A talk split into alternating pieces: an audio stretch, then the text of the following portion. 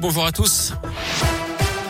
On commence par vos conditions de circulation à Lyon actuellement. C'est fluide de partout sur les grands axes. Attention tout de même, hein, ça va se charger demain avec une circulation dense prévue en direction des stations de sport d'hiver et de ski dans les Alpes.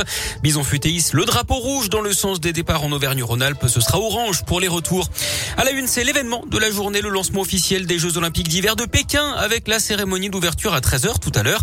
Les Français tenteront de faire mieux hein, qu'il y a 4 ans en Corée du Sud où ils avaient rapporté 15 médailles.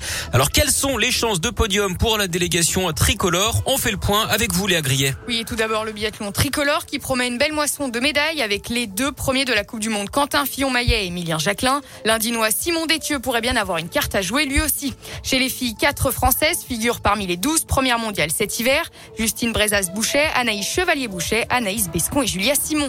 En ski alpin, Alexis Pinturo, Clément Noël ou encore Mathieu Fèvre figurent évidemment dans la liste des médaillés potentiels. Chez les femmes, on espère bien sûr une médaille pour la skieuse du Grand Bornand, Tessa Worley, porte-drapeau cette année. Perrine Lafont en ski de boss s'est déjà qualifiée hier. La finale se déroulera dimanche. Elle espère réaliser le doublé après sa médaille d'or en Corée. En ski freestyle, Tess le 2 chez les femmes ou encore le porte-drapeau Kevin Roland ont toutes leurs chances. Et puis bien sûr le duo clermontois de patinage artistique Gabriela Papadakis et Guillaume Cizeron. Ils tenteront d'aller décrocher l'or olympique, le seul titre manquant à leur palmarès. Merci Léa, les Jeux vont durer 15 jours hein, avec près de 3000 athlètes engagés. Je vous rappelle donc la cérémonie d'ouverture à 13h ce vendredi.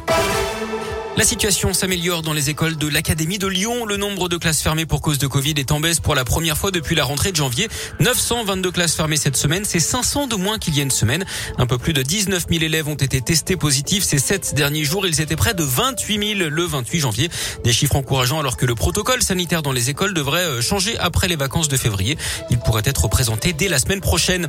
Un cap symbolique franchi aujourd'hui à Lyon. Ce matin, les HCL ont atteint le million de vaccinations réalisées au sein de leurs six centres. S'est passé à la Croix-Rousse. Troisième injection pour une avocate lyonnaise de 29 ans. Un million, ça représente un tiers des injections dans le département du Rhône. Plus de la moitié des vaccinations effectuées par les HCL l'ont été au Palais des Sports de Gerland. 600 000 doses. 110 000 pour le centre de Caluire. 80 000 dans les hôpitaux Édouard Herriot et Lyon Sud. Du sport, on en reparle avec du basket et l'Asvel qui rejoue ce soir en Turquie en Euroleague. Les Villeurbanais affrontent les Istanbul à 18h30. Et puis en rugby, les Bleus privés de leur sélectionneur pour le début du tournoi des Six Nations face à l'Italie dimanche. Fabien Galtier testé positif au Covid. Il va se mettre à l'isolement. C'est son adjoint Raphaël Ibanez qui sera son relais sur le terrain. Le Lyonnais Dylan Cretin, lui, sera titulaire.